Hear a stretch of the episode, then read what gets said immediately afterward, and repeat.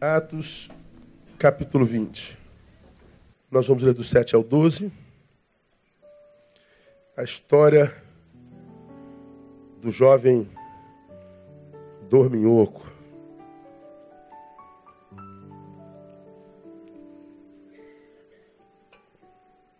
Mesmo assentado, acompanha aí. No primeiro dia da semana, tendo nos reunido a fim de partir o pão, Paulo, que havia de sair no dia seguinte, falava com eles e prolongou o seu discurso até a meia-noite.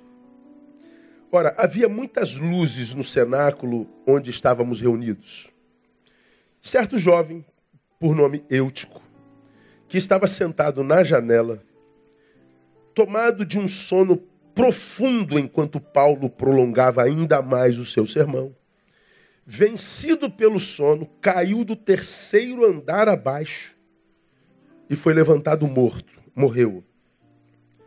Tendo Paulo descido, debruçou-se sobre ele e, abraçando-o, disse: Não vos perturbeis, pois a sua alma está nele. Então subiu e, tendo partido o pão e comido, ainda lhes falou largamente até o romper do dia, e assim partiu e levaram vivo o jovem e ficaram muito consolados. Amém, amados? Essa é a história de Eutico. E eu poderia criar um monte de, de, de hermenêuticas distorcidas aqui, na é verdade. Poderia dizer assim, ó, essa palavra me ensina que quem dorme durante o sermão pode morrer. Aconteceu com Eutico. Então diga para o irmão que está ao seu lado, não durma, irmão. Porque você pode morrer. E o problema aqui é que Paulo não está aqui. Se você morrer, vai ficar morto. Que eu nem me arrisco deitar em cima de você, porque eu não tenho poder para isso. Né? Então não durma no sermão. Um outro, um outro ensino que eu poderia tirar daqui é: ah, se dormem no sermão até de Paulo, imagina no meu, não é verdade? Então eu não entro em crise se todo mundo dormir enquanto eu prego, porque até no sermão de Paulo, o cara que esteve lá no terceiro céu diante de Deus, o cara dorme, imagina o sermão do pastor Neil, mas isso é brincadeira, não tem nada a ver com nada e tudo mais. Quando eu estava fazendo isso aqui, me lembrei daquele, daquele episódio do pastor que foi pregar na igreja de, de um outro. E aí o pastor está pregando, pregando, pregando, pregando, ele vê lá naquele cantinho lá, um irmãozinho encostou na, na parede, dormiu mesmo, dormiu. E o pastor está aqui pregando, mas incomodado com o cara, que o cara estava roncando lá. Aí o pastor chamou a pessoa que estava do lado, do irmãozinho, Está do lado desse irmão que está dormindo, acorda ele, por favor. Falta de respeito. O cara levanta assim, oh, não, pastor, o senhor que fez ele dormir, acorda o senhor. Não é? Então, o senhor que tem que acordar ele, não sou eu não. Pois é. Então, não durma, não é? Vamos ser bem, bem rapidinhos. Ah, Paulo estava no cenáculo, era o lugar de reunião. Onde Paulo chegava, a multidão acorria, não tinha jeito. Estava tão cheio o cenáculo que esse menino Eutico, ele achou lugar para ouvir a palavra sentado na janela. Ele estava segurando na janela, apertado, acossado pela multidão. Mas ele não queria perder o que Paulo tinha a dizer. Ele sabia que Paulo era um homem de Deus e que toda vez que Paulo falava, ele falava como quem entregava o oráculo de Deus, como dizia Pedro. A palavra de Paulo edificava o menino Eutico, sabia disso. E ele propôs no seu coração não abrir mão de ouvir aquela palavra. Bom, Paulo, que começou a pregar, Deus estava se manifestando, Deus estava revelando, e enquanto Deus se revelava, ele que estava disponível para a revelação de Deus, ele foi falando, falando, falando, falando, falando. Começaram no horário comum, digamos às 19 horas. O discurso foi até meia-noite e, e, o povo pedindo mais, e ele pregando mais, e o Senhor revelando. Eutico, então, no meio do sermão, é tomado por um sono profundo, perde o controle do seu corpo, e porque o cenáculo era no terceiro andar, ele cai e morre. Paulo para o discurso, se deita em cima do homem e diz: a alma ainda está nele. Não me peço para explicar isso, coisas de Deus e Paulo. Ele acorda o menino como que se fosse um escorregão, e ele volta e diz: Onde é que nós paramos? E volta a pregar, e diz o texto que ele vai até o romper do dia. Virou vigília. depois que ele vê o dia rompendo, ele parte e leva o menino consigo. Esse, esse texto, ele, ele, ele me, me, me edificou essa semana e me ensinou algumas coisas práticas para o nosso cotidiano, irmãos, que são simples, mas simples como a vida é, né? A, a vida se desenvolve nos detalhes, né? Os nossos grandes problemas são a ausência das pequenas coisas. Os nossos grandes problemas são a ausência das pequenas coisas. Como essa, essa imagenzinha que eu mostrei no início, menino é, é, é, queria só dar um abraço no pai. Quantos problemas nós, nos temos, nós, nós não temos nas nossas vidas porque nós deixamos de abraçar? Quantos, quantos casamentos não, não, não passaram a inexistir porque nós fomos sonegando bom dia, boa tarde, boa noite, desculpa, perdão, como foi o seu dia? É, a gente foi sonegando a nós as mínimas coisas, as, as queixunclas do dia a dia. Como eu já preguei aqui, a gente muitas vezes viciados ou desesperados pela ganância de um, de um, de um grande milagre, vamos perdendo os micro milagres que acontecem todo dia. Nós ficamos na espreita de um grande milagre um dia. E a gente não percebe que todo dia acontecem os micro milagres. Você acordou, acordou, tem um cafezinho sobre a mesa. Você tomou o cafezinho, tinha um pãozinho sobre a mesa, dentro do pão tinha uma mortadelazinha. Você sai de casa alimentado, você vai para o seu trabalho, é milagre. Você chega no seu trabalho, você desenvolve o seu trabalho, você volta para casa. Tudo isso é milagre. Os encontros, as palavras, a, a, os alimentos, você está caminhando sobre a própria perna, você enxerga com seus próprios olhos, você é independente, você está vivo. Então nós somos um milagre todo dia. Só que a gente vai perdendo, por alguma razão, a capacidade de desvalorizar as pequenas coisas. E a gente não percebe que a grande coisa nada mais seria do que o acúmulo dessas pequenas.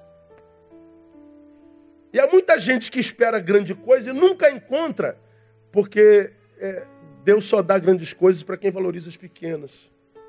Porque no pouco foste fiel, quem se lembra desse texto?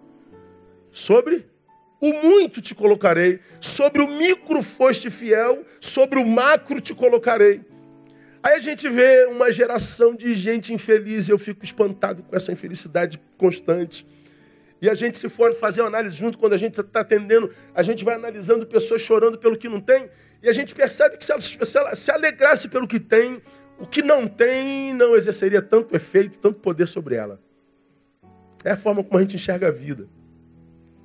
Esse, esse, esse textozinho simples, corriqueiro, cotidiano, me traz algumas lições. Primeiro, atividades de amanhã, guarde isso. Atividades de amanhã não podem ou não deveriam nos abster de receber o que Deus tem para mim ou para nós hoje. Atividades de amanhã, o amanhã não deveria me abster da capacidade de receber o que Deus tem para mim hoje. Tá no texto, pastor? Tá. Paulo, ele diz o seguinte no versículo 7: No primeiro dia da semana, tendo nos reunido a fim de partir o pão, olha só a, a especificidade. Paulo, que havia de sair quando? Leia para mim.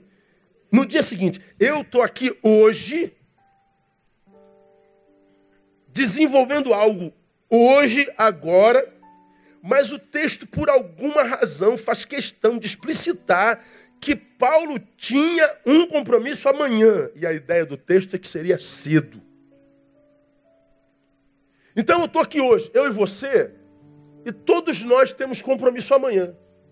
Alguns de vocês acordam de madrugada, cedo. Outros mais tarde, outros mais tarde. Mas tem gente que acorda cedo. Veja só, Paulo, ele tem um compromisso amanhã. Mas diz o texto, ele prolongou a sua palavra até meia-noite. Acontece o inesperado mas ele ainda tinha revelação de Deus para perpassar.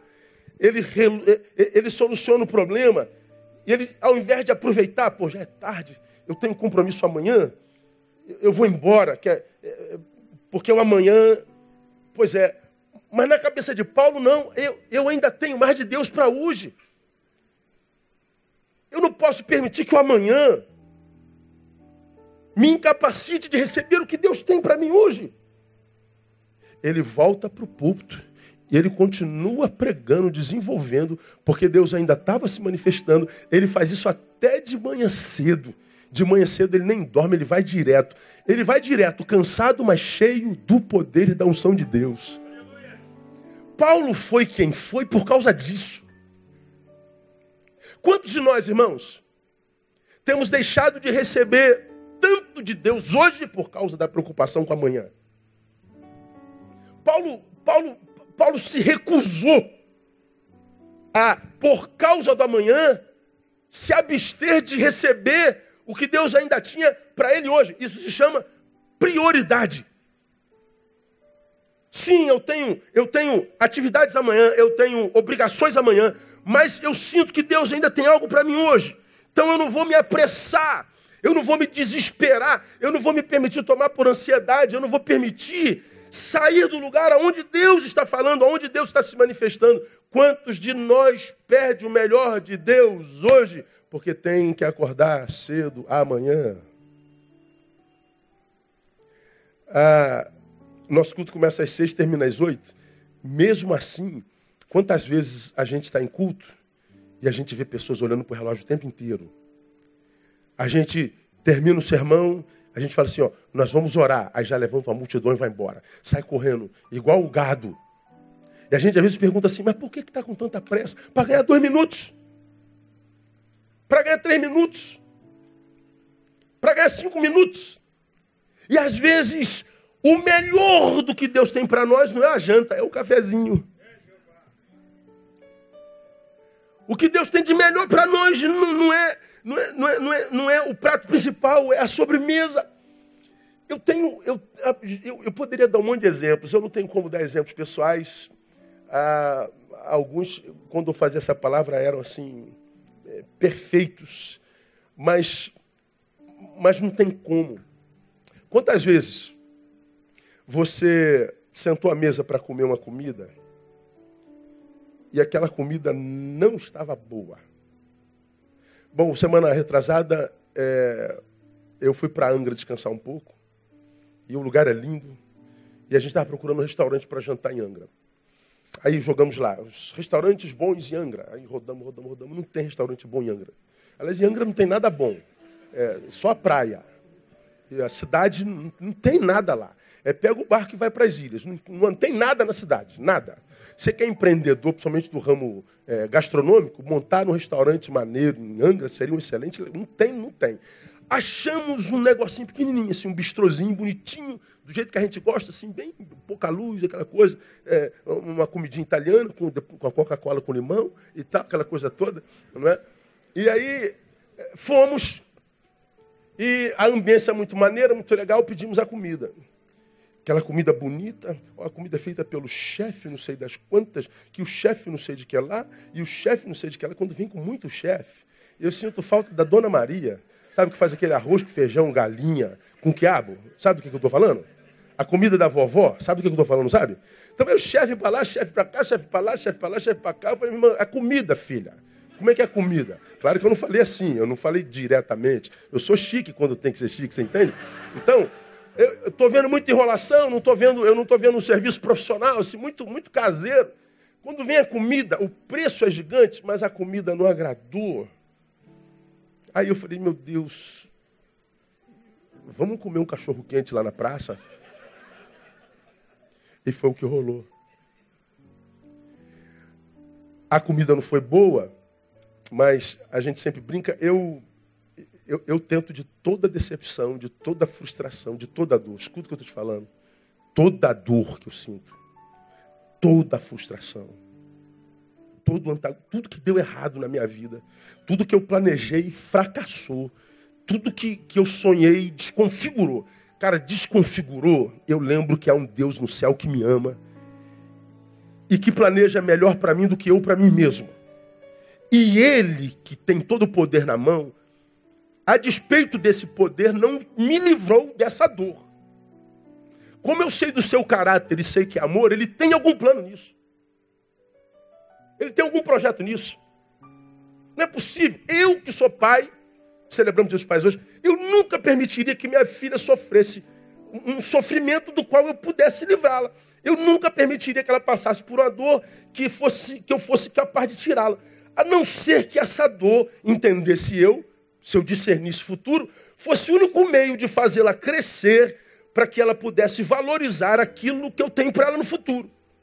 Como Deus é assim, Ele sabe o que me espera no futuro, Ele sabe que o caminho que eu tenho trilhado talvez não seja um caminho que vai me amadurecer o suficientemente para receber o que Ele tem para mim no futuro. Então, muitas vezes, Ele nos paralisa e Ele então nos cozinha melhor. Ele nos, nos, nos, nos faz amadurecer a fósseis. E a gente sabe que a gente só cresce na dor. Então, toda vez, bota aí 100% das vezes que o Neil está diante de uma angústia que não foi esperada, de um projeto desconfigurado, de uma dor que veio inesperada, eu nunca me ajoelho para chorar ou para resmungar. Eu digo, Deus, o que tem essa dor para me ensinar nesse tempo? Estamos no restaurante, a comida não presta. Eu falei, meu amor, o que, a gente aprende aqui nessa noite? Vamos tentar aprender alguma coisa? Aí eu falei, tu fala assim, tu tá de brincadeira, pastor. Não estou de brincadeira, não estou falando sério. Ela falou, nós estamos juntos. Quinta-feira você passou mal, você deu uma pirada. Você chegou em casa com pressão alta. Hoje nós estamos em Angra, olha. Olha o mar lá embaixo. Oh, quase que eu choro, irmão. Tu com a tua mulher de 30 anos, os dois sozinhos, com, com, com possibilidade de, de, viver um momento naquele lugar. E a gente começou a agradecer a Deus. Porque o projeto de Deus para aquela noite não era a comida daquele restaurante. Era que nós sentássemos de alguma forma para pensar a vida e agradecê-lo por ela.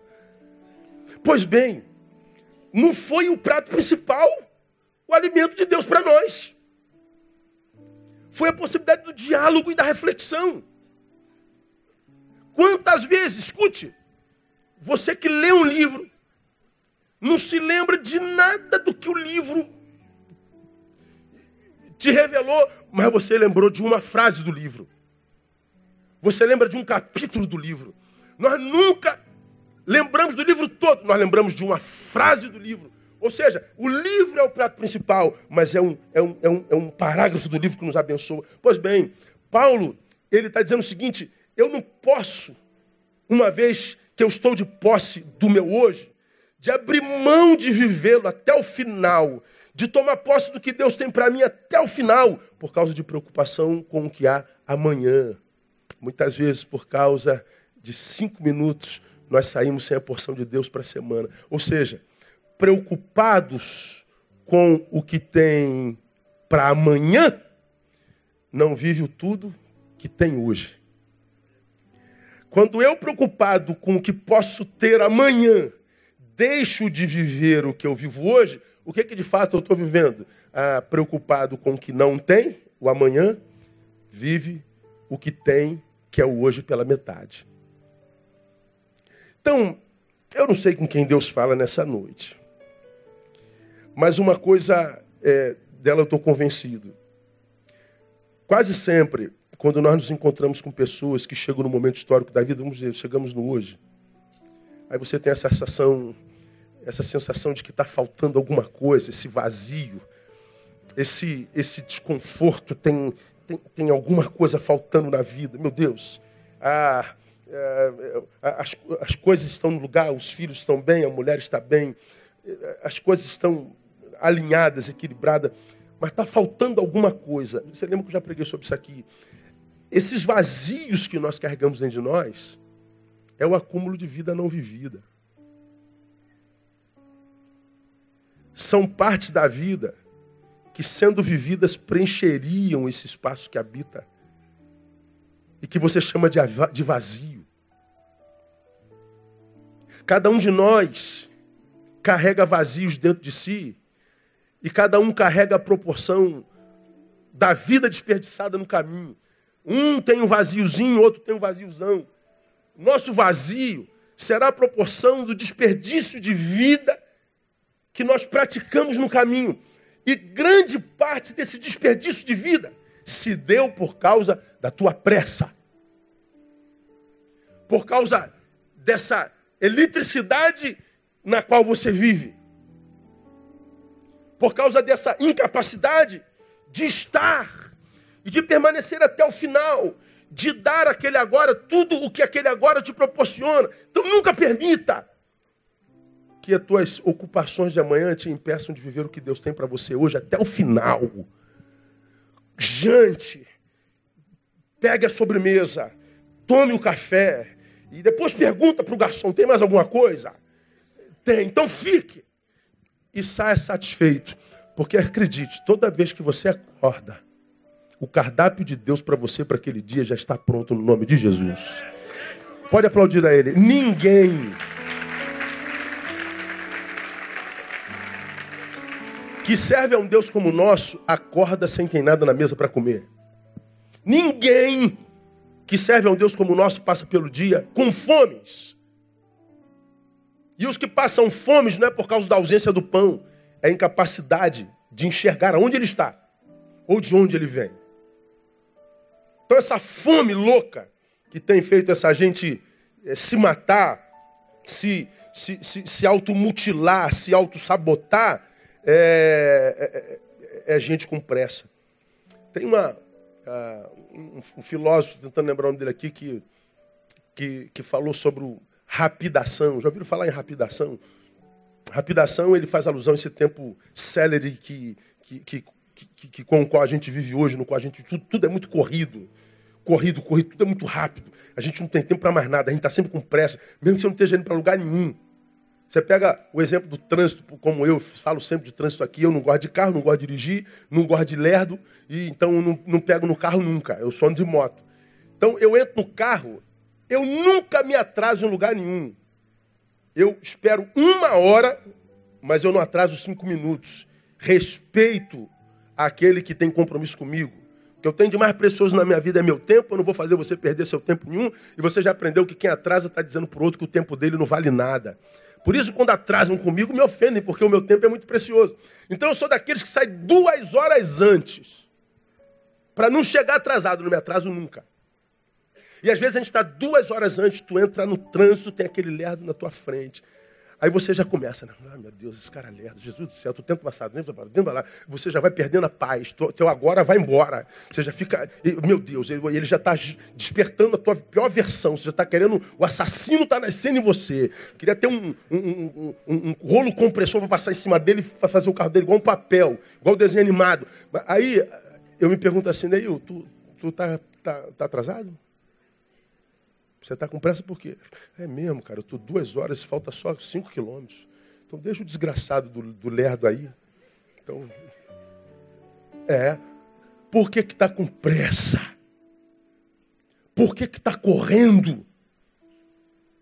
Por que está sempre acelerado? Essa celeridade te rouba dos micromilagres.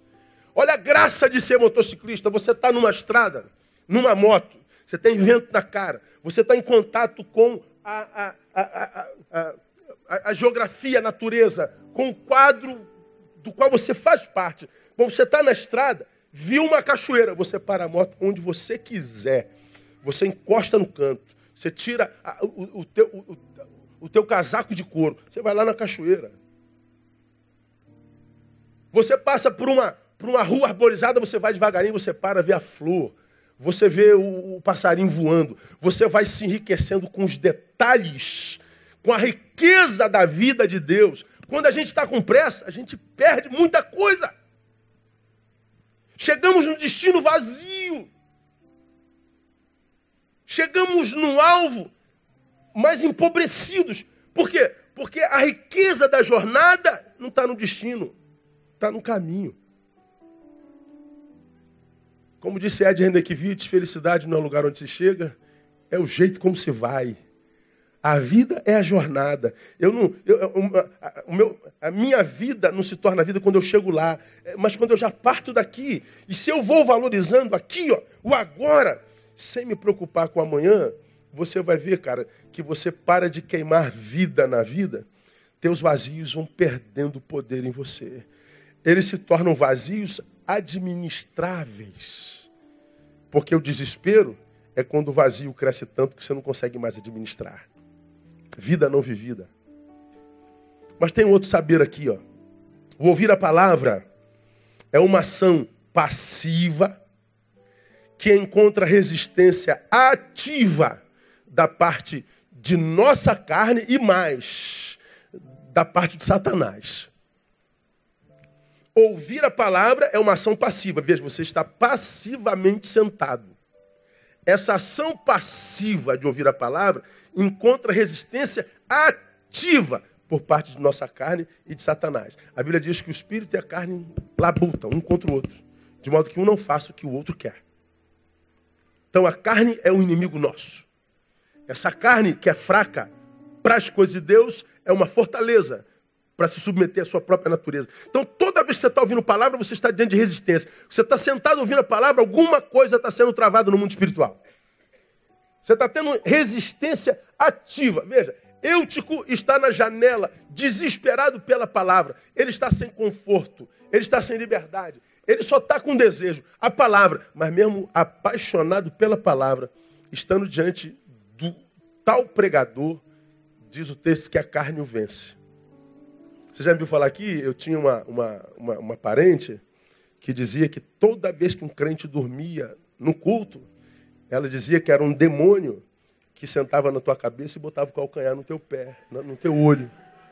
Então, o, diabo ele sentava e botava o calcanhar no teu olho, Aí você queria abrir e não abria. Então toda vez que você está dormindo, tem um demônio na tua cabeça. Imagina se fosse verdade.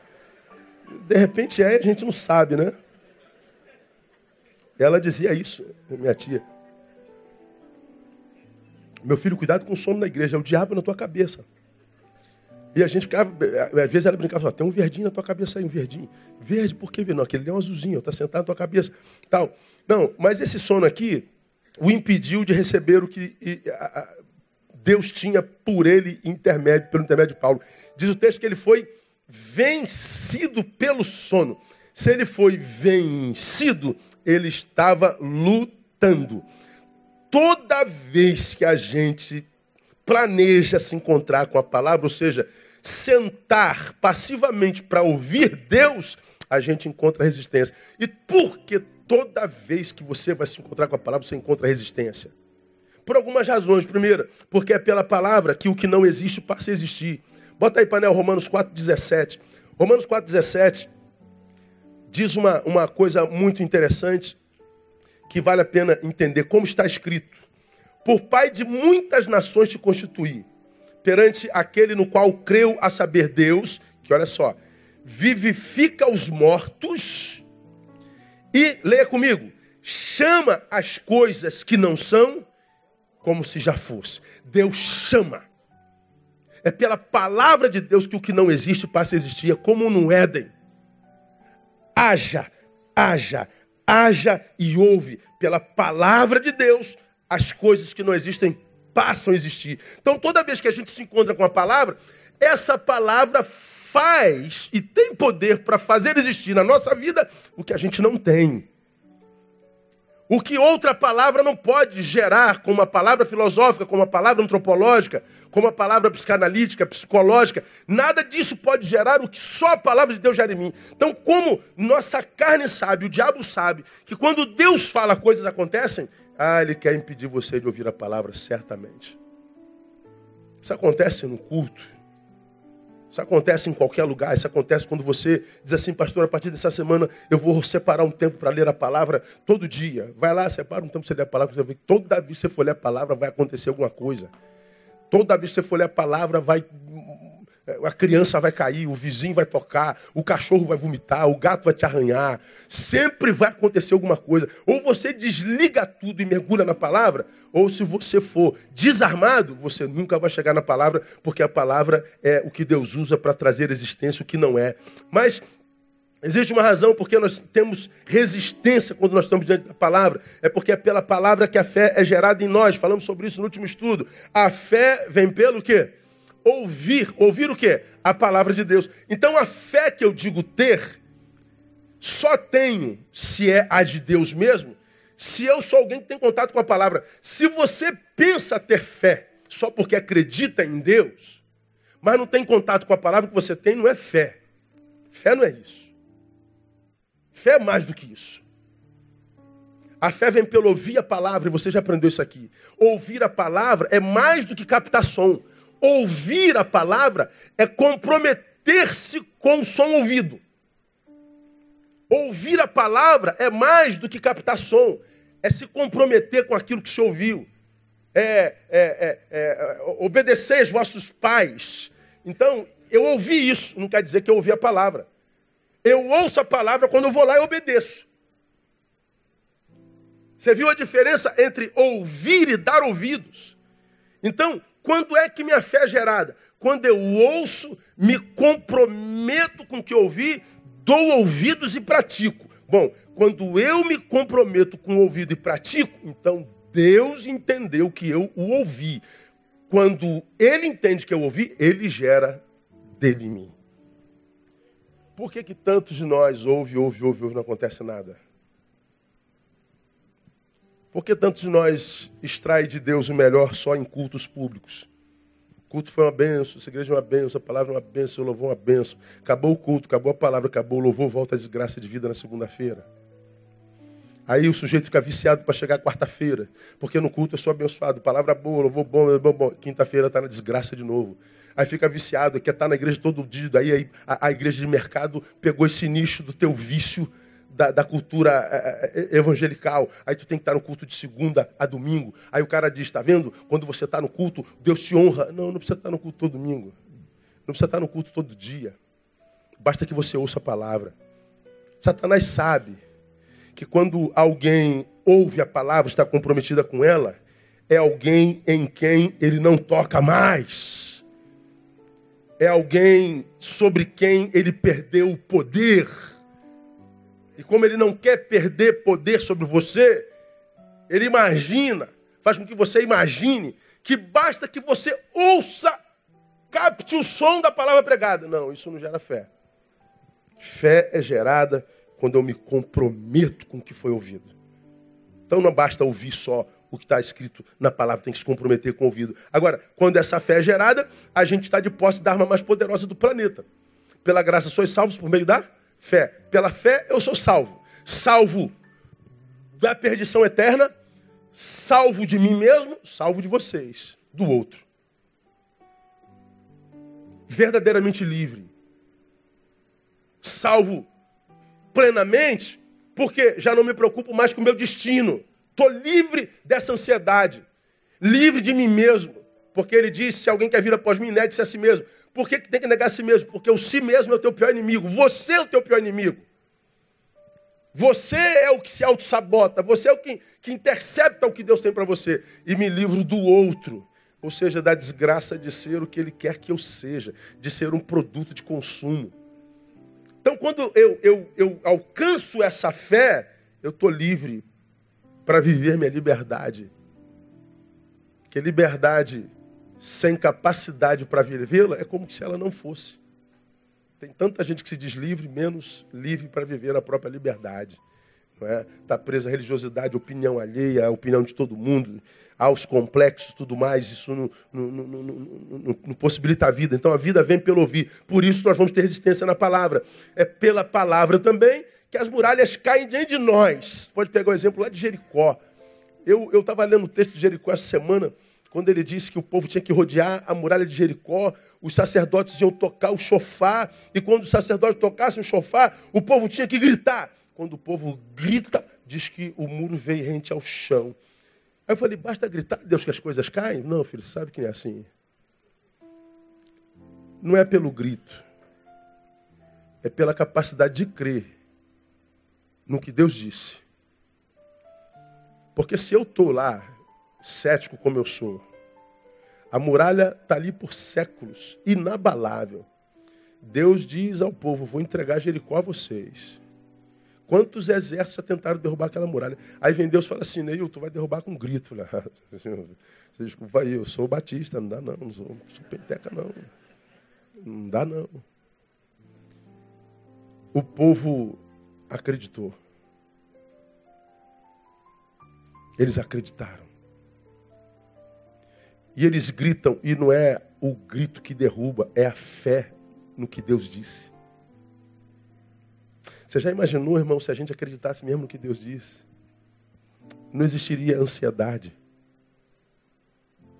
Imagina você livre para viver só o agora. Mas, pastor, eu vou fazer uma cirurgia de coração amanhã. Ué, quando é? Amanhã. Amanhã não chegou, irmão. Amanhã não existe.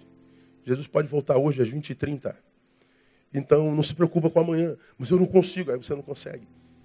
Você vai fazer uma cirurgia, mas a tua cabeça começa, ah, meu Deus do céu, se aquele médico der anestesia errada, meu Deus do céu, que eu estou vendo tanto não sei o quê, Jesus tem misericórdia, cara. E se eu pegar uma, infecção hospitalar, meu Deus do céu, Jesus tem misericórdia.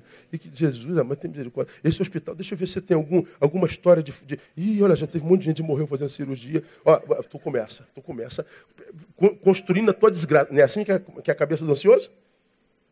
Você pinta sempre o pior quadro.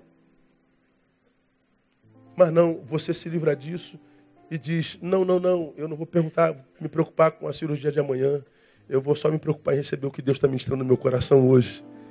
Até amanhã, e é muito tempo, ainda vou jantar com meu marido hoje, ainda vou jantar com minha esposa hoje, e hoje ainda vou tomar minha Coca-Cola com limão de, de, sempre, de toda, todo domingo à noite. Não é? Então, a, você vai viver um dia de cada vez, um momento de cada vez. Você vai é, ser alguém que perde o menor tempo de vida possível na vida. Você chega ao final do dia e diz assim: rapaz, eu não desperdicei nem um minuto da minha vida com porcaria hoje. Então você é feliz.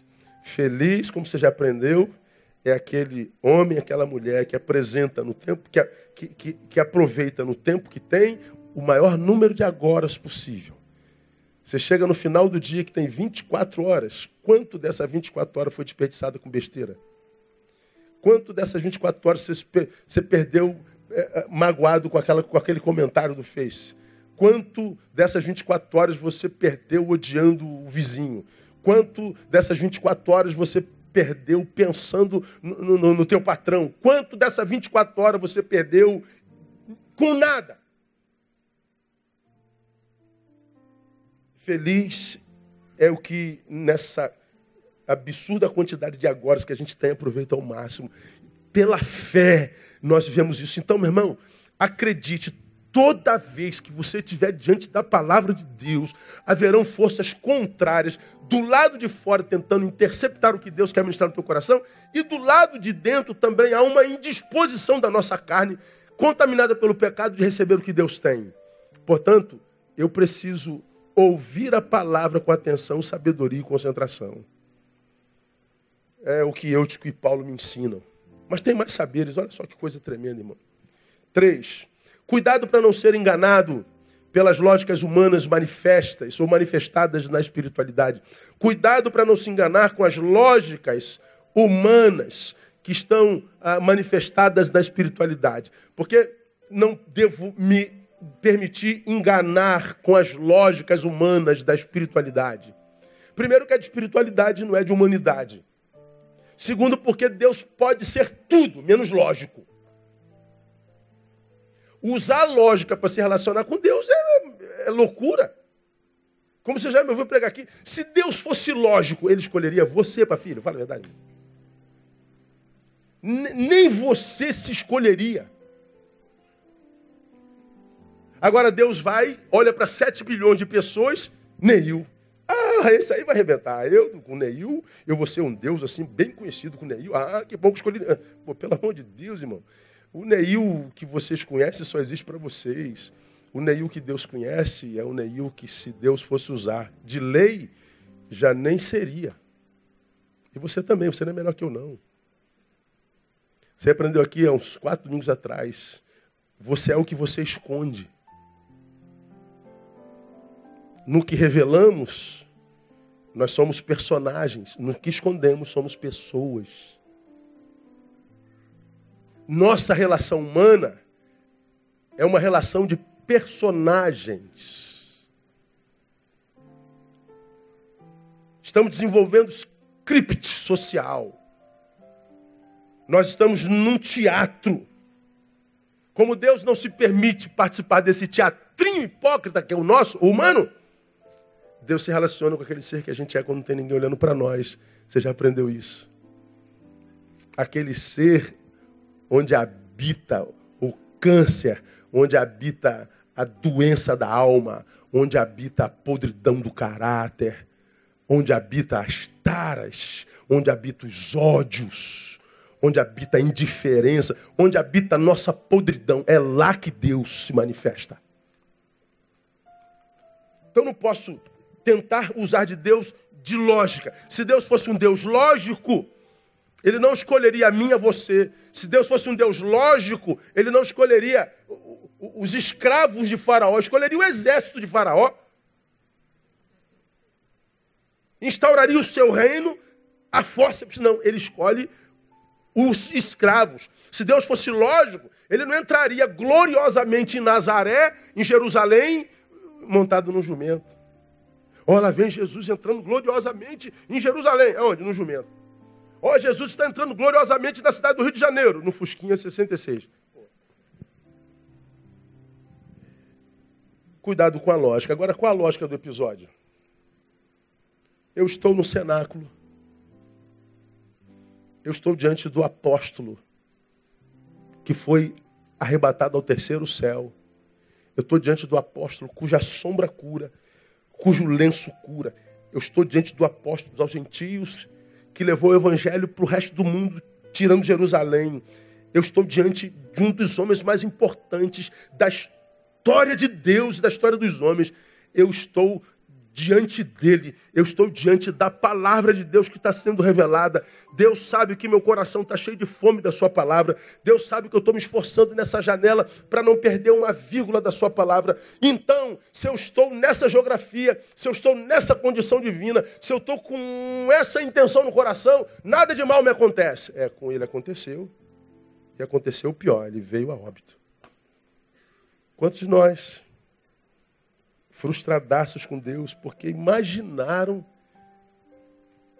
que porque estão em algum lugar fazendo alguma coisa com tais intenções, estariam blindados contra as dores da existência. Mas não é lógico, pastor? Se eu acerto, recompensa. Se eu erro, castigo. Deus me livre e guarde se Deus imprime isso na nossa vida. Porque você mais acerta ou você mais erra? Hã? Então você teria mais castigo ou mais recompensa? Deixa a graça, viu, irmão? Vamos andar na graça que é melhor. Vamos andar na graça. Ok? Não, porque, pastor, estou na igreja todo domingo, pastor, estou dando dízimo, pastor, estou... É, tá, tá bom. E quando você não está na igreja? O que está passando no teu pensamento, no teu coração? O que, que você pensou hoje sobre aquela irmã que está sentada aí na tua frente? Hã? Quanto de ódio você carrega? Quanto de diferença você carrega? Quantas vezes você poderia ter abençoado alguém e não abençoou? Quantas vezes você desejou a morte de alguém? Quantas vezes você mentiu sobre alguém, aumentou sobre alguém? Quantas vezes você foi demônio no mundo? É verdade, pastor. Pois era para tu ter sido fulminado com fogo da justiça de Deus. Tá de pé, não tá? Glória a Deus, irmão. Então, quando a recompensa não vem, não se permita agir como um menino achando que é Deus que não é justo como os crentes coitadistas que não crescem nunca, que vivem resmungando da vida. Quando tem uma vida que, observada pelo resto do mundo, seria um sonho. Eu, quando, quando eu me lembro, rapaz, eh, morava no Jardim Novo, garoto, adolescente, antes de ir para o quartel, depois do quartel a gente vira gente. Não reclama mais da vida. Eu me lembro como se fosse o Dãozinho, meu pai. Naquela noite chegamos da escola, minha mãe falou, só tem arroz com ovo hoje. Hoje é minha comida predileta. Quer me chamar para almoçar? Me dê arroz com ovo. Faz dois ovos fritos, moles, embrulha assim no arroz. O arroz fica todo amarelo, tá ótimo. Eu como que é uma beleza. É minha comida predileta. Ah, minha mãe falou assim, só tem arroz com ovo. Eu falei, poxa, que, que é isso, mãe? Arroz com ovo? Essa gororoba? Pô, meu pai ouviu, cara. E eu conheci meu pai, tu tá reclamando do quê?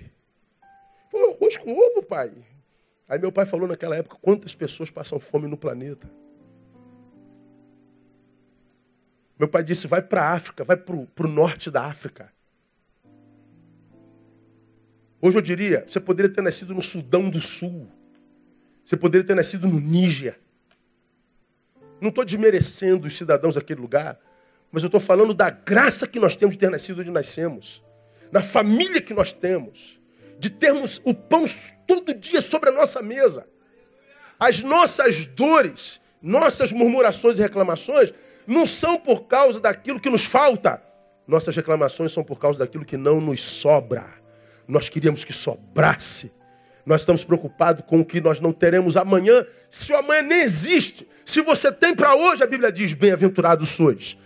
Vamos acabar esse culto, todos vocês vão ter uma casa para voltar, todos vocês vão ter pão sobre a mesa para comer. Tem janta? Tem ou não tem? Glória a Deus ou não? Pois é. Não tem do que reclamar.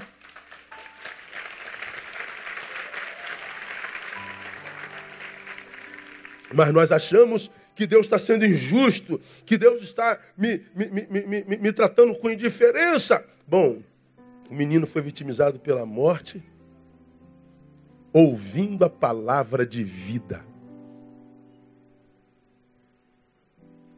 Não existe lógica. Agora, como eu disse, você, toda vez que a dor chega, eu me lembro do caráter de Deus. Eu lido com dor o tempo inteiro, meu irmão.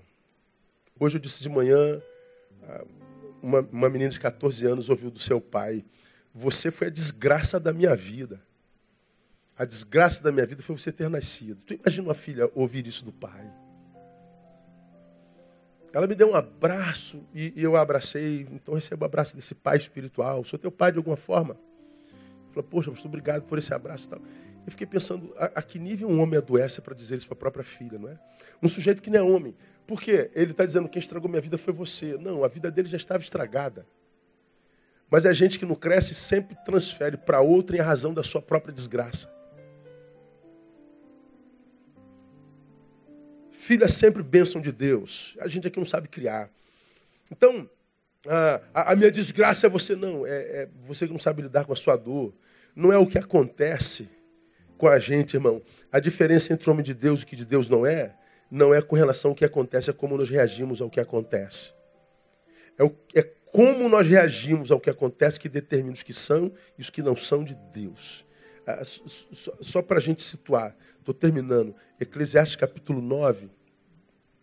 Há muita gente nova que não conhece bem a Bíblia, acho que vale sempre a pena ler. Deveras a tudo isto apliquei o meu coração para claramente entender tudo isto. Que os justos e os sábios e as suas obras estão nas mãos de Deus. Se é amor ou se é ódio, não sabe o homem. Tudo passa perante a sua fase. Agora olha só. Tudo sucede igualmente a todos. O mesmo sucede ao justo e ao ímpio, ao bom e ao mal, ao puro e ao impuro puro, assim ao que sacrifica como ao que não sacrifica, assim ao bom como ao pecador, ao que jura como ao que tem juramento. Este é o mal que há em tudo quanto se faz debaixo do sol, que a todos sucede o mesmo. Também o coração dos filhos dos homens está cheio de maldade, há desvarios no seu coração durante a sua vida e depois se vão aos mortos. Então Salomão, Salomão está dizendo, é, tudo sucede igualmente a todos. Morre o filho do crente, morre o filho do incrédulo. O crente é demitido, o incrédulo é demitido. O crente é aprovado, o incrédulo é aprovado. O, o casamento do incrédulo acaba, o casamento do cristão acaba. A, a, empresa do incrédulo vai à falência, o do crente também vai. O, o ateu engorda e o crente engorda mais ainda. Acontece a mesma coisa. Então, onde é que está a diferença, pastor? Na forma como a gente reage. É como a gente reage a partir do saber de Deus e da força de Deus em nós. Não há lógica. É o fruto da palavra em mim. É o fruto da palavra em nós. Porque nós vivemos no mundo caído. Hoje eu preguei falando aos pais. O mundo jaz no maligno. Essa palavra jaz, do verbo jazer, só aparece num lugar na vida dos homens. Aonde é que aparece? No cemitério.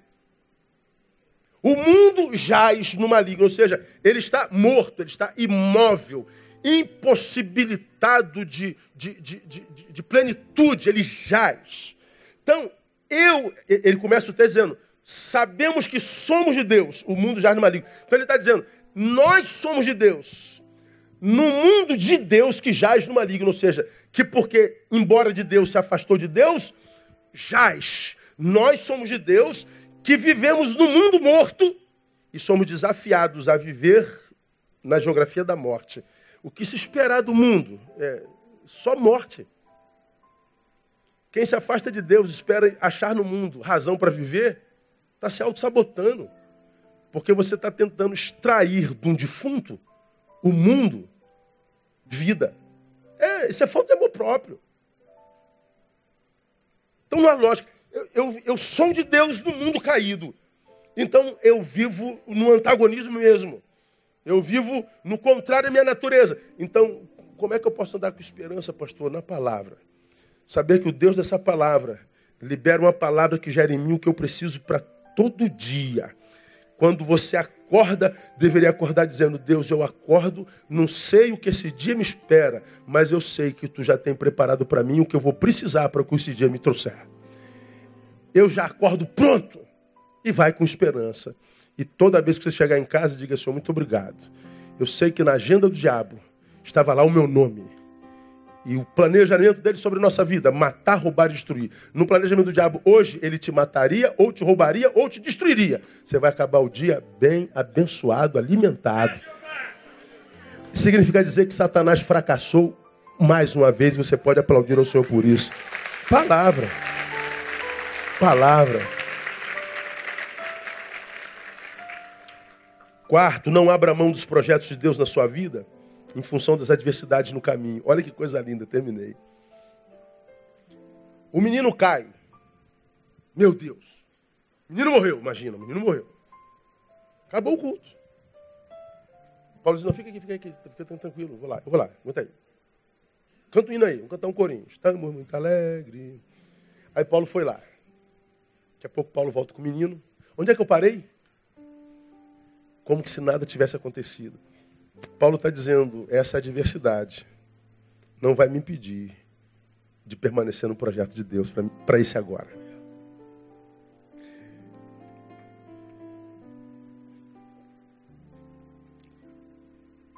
A gente, a gente se encontra com gente e fala assim, pastor, eu, como é que você está, irmão? Ah, Estou bem não, pastor. Por quê? Pô, encontrei contigo mês passado, você estava tão bem, estava começando aquele projeto, lembra? Mas eu vi tanta, tanto problema que eu entendi que não era de Deus. Ah, você entendeu que não era de Deus, porque teve muito problema, não poderia ser exatamente o oposto?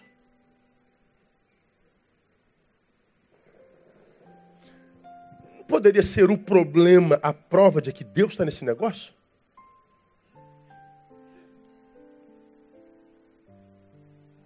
Mas não, é a bendita da lógica humana na espiritualidade. Se é Deus, ele vai aplanar meu caminho. Não vai não, filho. Não é bem assim não.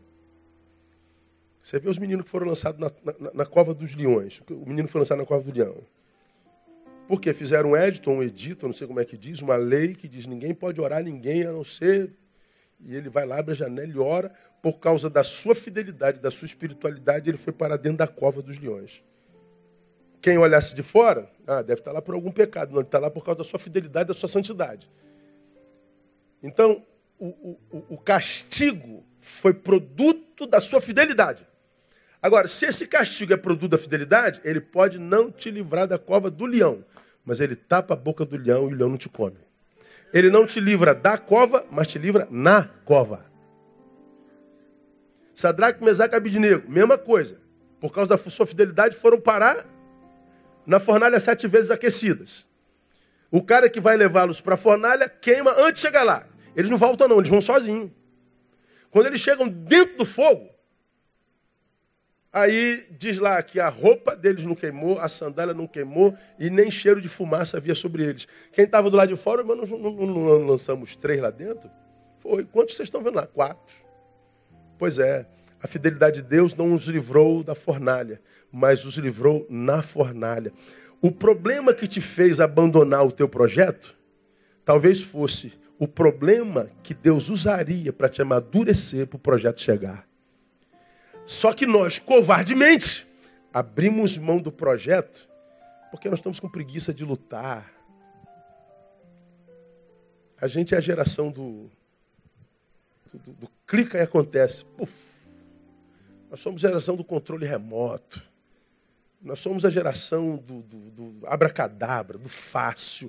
A gente não tem mais intimidade com o trabalho, com o esforço, com a perseverança, com, com, com a coragem, com, com, com a hombridade. A gente quer pronto. Aí você se lembra que eu já ministrei aqui? Dia dos pais. Eu não, já estou com filha de 27, 24, então já estou solteiro de novo. Estou namorando de novo. Filhos não querem estar perto da gente. Agora, você tem um filhinho de, de dois anos, ele faz aniversário amanhã. Ninguém dá uma nota de 100 reais de presente para uma criança de dois anos. Lembra que eu já falei sobre isso aqui? Você pode dar até um brinquedo de mil reais. Mas uma nota de 100 reais você não dá. Por que, você não dá? Porque a criança vai pegar a notinha de 100 reais, ela não sabe o que é aquilo. Ela vai pedir uma canetinha vai escrever, tu vai ficar maluco. Que isso? Você está maluco, mano? Nota de 100 reais, isso é mais raro do que eh, saci de duas pernas. Você está maluco? Você não dá porque você tem? Não tem? Não, você tem. E seria mais barato que o brinquedo que você comprou. Mas você não dá porque a criança não está preparado para valorizar aquilo. Aí quando esse moleque fizer 13 anos, ah, tu pode dar nota de 100 reais que ele vai dar glória a Deus. E você dá porque ele já cresceu suficientemente para imprimir valor naquela nota. Há muito que Deus tem para mim, para você, que Deus não dá. Porque a gente não cresce, porque a gente foge dos problemas. Porque a gente diz, se tem problema não é de Deus. Ora, se o cara caiu da janela é para acabar o culto. Não, Paulo, não, não, não, não, não. Eu tenho certeza que esse culto ainda tem muita revelação de Deus. E Deus não só não parou à meia-noite quando o moleque caiu, como Deus começou, continuou falando até de manhã cedo. Paulo, ele foi cansado para o dia a dia, mas cheio da bênção do Senhor. Alguns de nós dorme, descansa e acorda vazio da unção do Senhor. Eu prefiro ir cansado debaixo da unção do Senhor. Porque ele diz que os que esperam no Senhor renovarão as suas forças. Correrão e não se cansarão. Caminharão e não se fatigarão. Você acredita nisso, amém ou não? Então não tenha pressa, irmão. Se Deus está revelando, receba a revelação. E se você receber tudo que Deus tem para você hoje, acabou. O teu amanhã está pronto. Dá para entender isso? Recebi tudo hoje. Então amanhã eu já acordo pronto. Por que, que a gente acorda com tantos medos, preocupações, ansiedades? Sabe por quê? Porque a gente não tem consciência, ou tem consciência, ou inconscientemente sabe que não viveu ou recebeu tudo hoje. Por isso tem medo de amanhã. Agora, quem dorme hoje na consciência de que captou tudo que Deus tinha para hoje, não desperdiçou vida, ah, meu irmão, eu me deito e durmo, acordo, porque o Senhor me sustém. Eu me deito e durmo, porque está escrito a sua palavra, que aos seus amados ele abençoa enquanto dormem. E por que, que a gente dorme? Porque a gente recebeu tudo durante o dia. Então, igreja, no nome de Jesus, cuidado com a celeridade desse tempo. Cuidado com essa sua correria. Cuidado com a forma como você está gestando o teu hoje. Você está perdendo muito coisa de Deus nessa pressa. A sua ansiedade, essa sua eletricidade, essa sua, essa sua ansiedade que te transporta daqui para lá o tempo inteiro. Deus está passando aqui, mas tu está lá. Esse teu trauma que te transporta para o passado. Deus está passando aqui, mas tu está lá atrás, não sei aonde, fazendo não sei o quê. A ansiedade te transporta lá para frente. Deus passa aqui, cadê? Cadê o Neil? O Neil está lá na sexta-feira. Então a conta para pagar, o dinheiro não apareceu e ele não dorme. Então ele está lá preocupado. Pois é, como Deus só age no agora, é, a gente chega na sexta-feira empobrecido. Então minha oração é que Deus te dê uma capacidade. Qual? De viver o agora. Deus me ajuda. Chegou o agora, chegou hoje. Me dá graça de me plantar nesse tempo e me ligar ao céu e que esse canal esteja aberto de tal forma que tudo que tu tens preparado para nós chegue a nós plenamente em nome de Jesus. Guarda isso. Toda vez que você acorda, o cardápio de Deus para aquele dia já está pronto. Então acredite, não vai faltar provisão para amanhã. Durma em paz e viva em paz no nome de Jesus. Aplauda ele. Vamos ficar em pé. Vamos embora. Eu quero orar com você que está aqui gostaria de dizer para Deus assim: Deus, eu, eu, eu, tenho, eu tenho andado ansioso, eu confesso. Deus, eu ando muito preocupado, eu ando meio elétrico. Eu queria, eu queria, Deus, que tu me abençoasse hoje com essa paz que excede todo entendimento, que me ajuda a guardar mente e coração. Eu queria abrir mão dessa correria, dessa celeridade, dessa ansiedade, dessa, dessa eletricidade. Deus, eu, tô andado, eu tenho andado muito elétrico. Sai do seu lugar, vem aqui na frente, quero orar com você. Pedir ao Senhor que te abençoe. Você sabe com quem é, Ele está falando. Se é contigo, vem cá. Eu quero orar com você. É uma palavra divina na Bíblia que eu amo que diz: Aquietai-vos e sabei que eu sou Deus. Você se lembra que eu já ministrei sobre isso aqui? A gente só sabe Deus na quietude. Porque no movimento a gente só tem informação a respeito dele. Informação sobre Deus não é saber Deus. A gente só tem experiências com Ele na quietude. E essa pós-modernidade louca tem tirado de nós essa capacidade de aquietarmos. Tem tirado de nós a bênção da contemplação, do silêncio precisamos desacelerar um pouco. Vamos orar, Pai, nós te louvamos por essa noite tão especial. Nos sentimos acolhidos por Ti nessa noite, Deus. A palavra da Andressa, hum, antes dessa palavra, nos abençoou, falando a Deus de quando nossa alma vagueia sem encontrar repouso e descanso e muitas vezes se torna insuportável, mas nessa noite nossa alma encontrou abrigo em Ti nos sentimos acolhidos nessa noite, Deus. Toma esse irmão que chora, toma essa irmã que chora, toma esse pai que chora, essa mãe que chora, essa filha que chora. Recolhe essa lágrima, que essa lágrima seja semente nessa terra santa e que possa gerar frutos maravilhosos na vida do meu irmão, da minha irmã. Ó Deus, que ele seja abençoado hoje com a paz que excede todo entendimento essa paz, ó Deus, que só os que são da palavra conseguem viver. Essa paz, porque excede todo entendimento, o psiquiatra nunca entenderá, o psicólogo nunca entenderá, o psicanalista, o sábio desse tempo nunca entenderão, porque essa paz não se explica, se vive dá essa experiência aos meus irmãos. Tu sabes quantos aqui, ó Deus, desesperados, ansiosos, têm se desconfigurado diante do Senhor e do, do mundo. Tu sabes, ó Deus, quantos têm perdido tanto tempo precioso no agora, no dia, preocupado com amanhã. Que essa noite, ó Deus, tu possa colocar no coração dos meus irmãos a semente da maturidade, a semente do domínio próprio, a semente, ó Deus, que é a capacidade de descansar no Senhor, de acreditar e dar ouvido à Sua palavra, de acreditar que quando a gente acorda, tu já tens um cardápio pronto para nós. Então, ó Deus, que o meu irmão, minha irmã que presente nessa noite, que os meus irmãos que me ouvem pela internet nessa noite, nós como uma família espiritual, que cada um de nós nessa noite possa deitar e dormir e dormir profundamente. Que essa noite seja uma noite de descanso e que amanhã cada um de nós acorde para uma nova vida, para uma nova etapa da vida. Abençoa meus irmãos Abençoa-me a mim, abençoe-nos a nós nessa noite com a tua paz e com a tua graça. Nós te pedimos e pedimos também que tu nos despeça debaixo desta mesma graça, nos dê a graça de uma semana abençoada por ti. Se essa semana prepara lutas para nós, faz de nós guerreiros.